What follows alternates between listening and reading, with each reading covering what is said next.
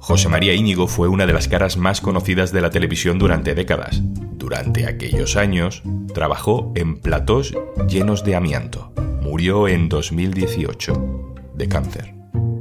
Hoy en un tema al día, José María Íñigo y el amianto de la televisión. Un tema al día con Juan Luis Sánchez. El podcast de eldiario.es. Una cosa antes de empezar, como cada viernes, al final de nuestro podcast, Podimo te recomienda algo para escuchar durante el fin de semana.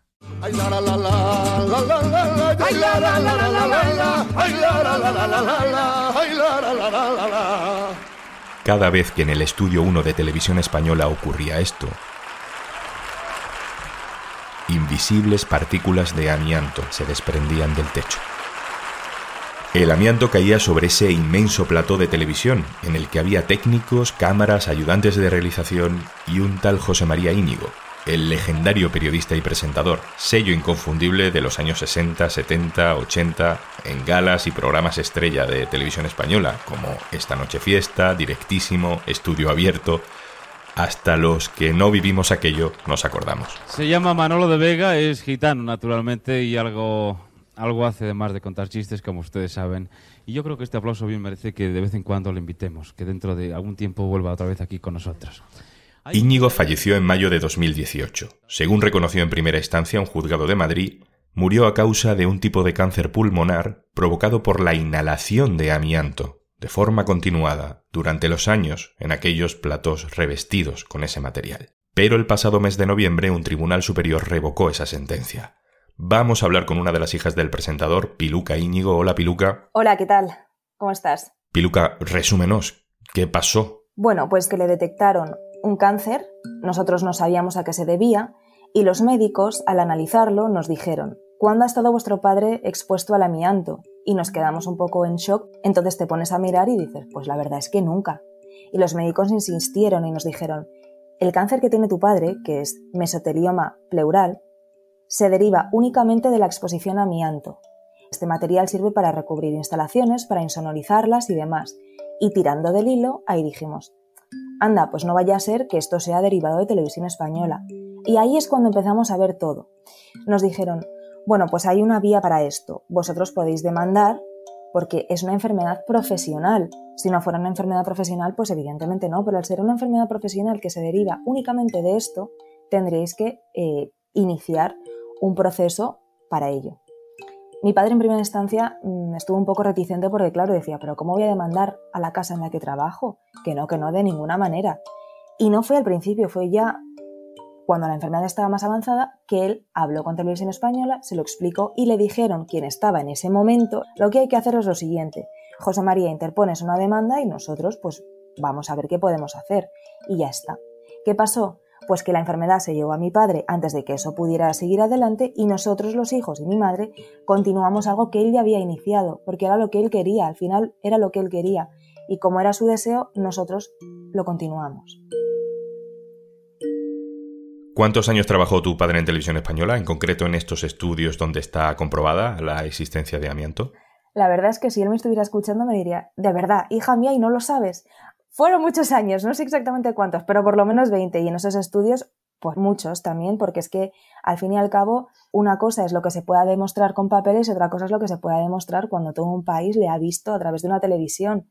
Entonces, es que no había coherencia, porque nosotros una de las cosas que nos chocó mucho fue que no se le reconocían todos los años que él había trabajado. Es decir, que en el día del juicio salió que había solamente cotizado 45 días. A ver, aquí choca algo, no puede ser.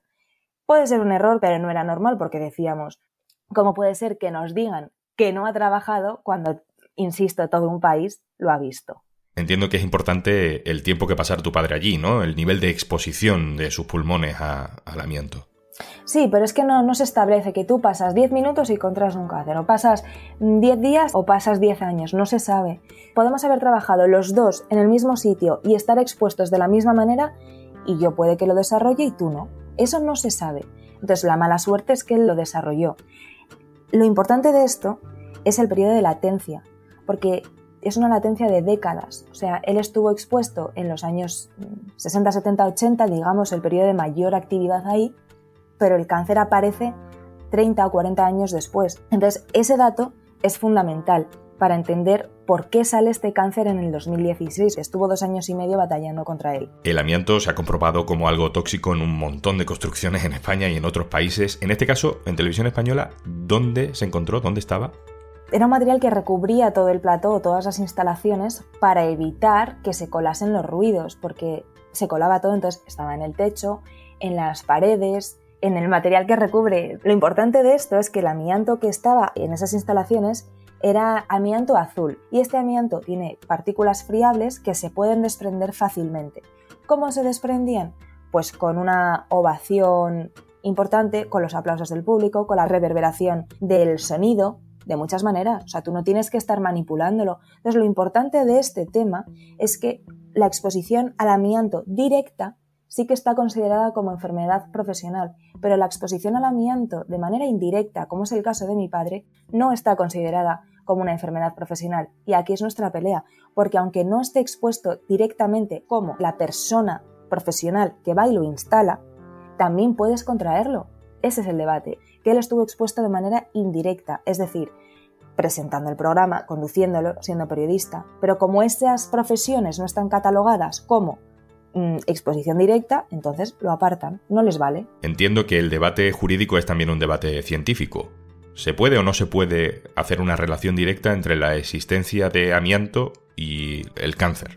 No se explica, o sea, tú, un médico no te puede dar la dirección de dónde lo contrajo. Quiere decirte, sí te puede decir, este cáncer se deriva por la exposición a tal cosa. Pero no te puede decir, este cáncer se deriva por la exposición en la calle tal a tal cosa. También ese es un poco donde está el debate. Porque en un 90% de los casos, en un 90%, ojo, la exposición indirecta desarrolla un mesotelioma, pero puede ser que en un 10% de los casos no. Entonces, a lo que se acogen es a ese 10%.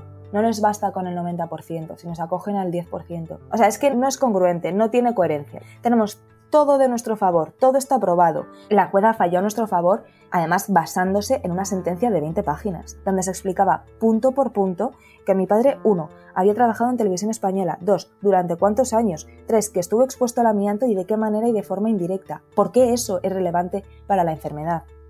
Cuatro, que aunque su profesión no estuviera catalogada dentro de las profesiones en las que se establece que la exposición eh, deriva en un cáncer, como lo habíamos probado todo, se falló a nuestro favor. O sea, tienes todo de nuestro lado y después nos lo tumban, que esto va más allá y es un tema de intereses. ¿Por qué no interesa? Pues porque se abre la puerta a otra tanta gente que vendría detrás con este mismo problema y no interesa, no interesa que esto siente jurisprudencia. Muchas asociaciones de amianto y gente enfocada al amianto y que está afectada de una manera colateral les hubiera servido, porque nosotros tenemos voz, porque somos, pues al final mi padre José María Íñigo es una persona muy conocida y muy querida en este país. Piluca, déjame en este punto que salude a mi compañero de Bertele.es, Marcos Méndez, que ha cubierto este proceso judicial. Hola, Marcos. Hola. Por cierto, tengo que decir que nos hemos puesto en contacto con Televisión Española para que participara en este podcast, para que aportara su versión y han declinado esa invitación. Así que, Marcos, te pregunto a ti. Televisión Española retiró el amianto de ese estudio, ¿no? De ese famoso estudio 1. Televisión Española es consciente de este problema desde inicios de este siglo. Eh, en el 2003 ya, realizó pruebas que demostraron que debía desamiantar. En el 2011 ordenó cerrar platos que, seguían grabando. En ese momento grababan versión española y, cine de barrio, por ejemplo.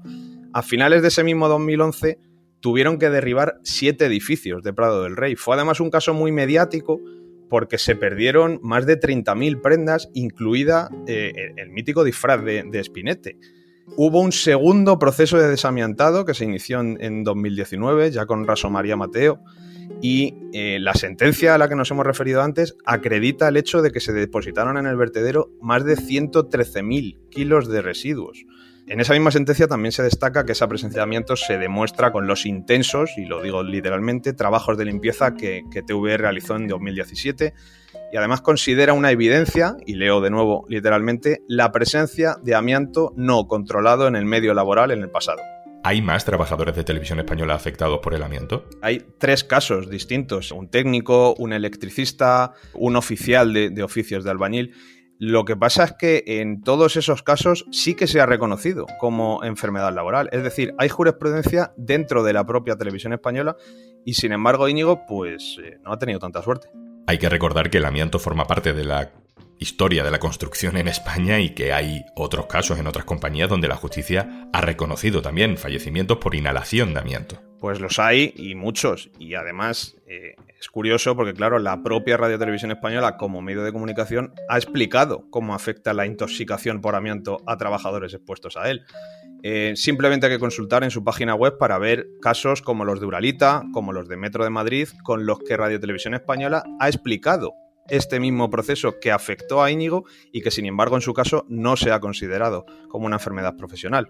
Marco Méndez, muchas gracias. Un saludo, muchas gracias. Vuelvo contigo, Piluca. La sensación con respecto a televisión española que tenéis en la familia o la sensación que tuvo tu padre cuando ya era consciente de todo esto, ¿cuál es? Después de tantos años dejándose al menos la energía. La verdad que ni me lo había planteado.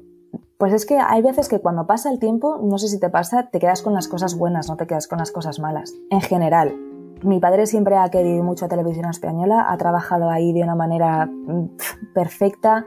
Hubiera seguido trabajando si no hubiera tenido esto. De hecho, el último año hubiera ido a Eurovisión también. Es que él era uno más. Él era uno más y no ahora, sino desde hace no sé cuántos años. Yo sé que le han tratado con muchísimo cariño todos los compañeros y las personas que trabajan allí, pero es que esto no va de compañeros, va de gente que está más arriba. ¿La sensación cuál es? La sensación es que no interesa que salga adelante y ya está. Piluca Íñigo, muchísimas gracias y un abrazo. Muchísimas gracias a vosotros.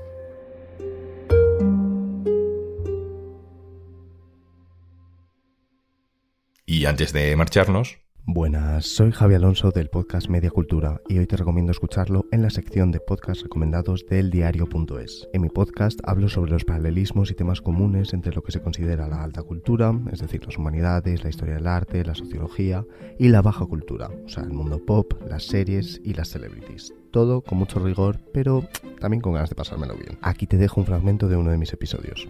Nos vemos en Podimo como la sociedad de los pitufos no hay una propiedad privada porque todo es colectivo, no hay desigualdades. Los pitufos no tienen dinero, todas las posesiones son completamente públicas, las casas son todas exactamente iguales pero de diferentes colores, las cosechas son igualmente divididas para todos, etc. De hecho, este es el rasgo de su sociedad que más ha hecho que sean comparados con el comunismo. Para que veáis su aversión a la propiedad privada y al dinero, vamos a analizar el capítulo 26 de la temporada 1. En él, el pitufo goloso se encuentra un árbol delante de su casa cuyos frutos son chocolatinas en forma de, de monedas doradas. El caso es que el goloso coge una de estas monedas, la prueba y dice ¿Qué gusto le dará a los pitufos cuando prueben esto? Pero bueno, aparece así como un mini pitufo rojo tipo diablito flotando encima de él y le dice, ¿por qué desperdiciarlo en ellos? Si eres listo guardarás todas estas deliciosas galletitas doradas para él. Y él dice, pero los pitufos compartimos todo. Y le dice el demonio, nunca llegarás a ninguna parte si piensas así. Como os podéis imaginar, el diablito representa el capitalismo, la idea de acaparar, aunque sea a costa de privar a otra gente de esos bienes. Bueno, pues todos los pitufos quieren probarlas, y él se pone pues súper farruco y acaba convenciendo al pitufo Armonía de que le dé su trompeta a cambio de una una unidad de chocolatina. Como he dicho antes, los pitufos se clasifican dependiendo de su característica más importante, así que el hecho de que el pitufo Armonía renuncie a su identidad como músico a cambio de una unidad de chocolatina habla de lo rápido que nos corrompe el sistema capitalista, que al impedirnos el acceso a algo por falta de recursos nos hace desearlo más y acabamos haciendo cualquier cosa por conseguirlo. Y recuerda, tienes 60 días de prueba gratis si te suscribes a Podimo a través del link podimo.es barra al día. Esto es Un Tema al Día, el podcast del diario.es. Puedes suscribirte también a nuestro boletín, con la producción de Carmen Ibáñez y Zascún Pérez y el montaje de Pedro Godoy. Un saludo de Juan Luis Sánchez. El lunes, otro tema.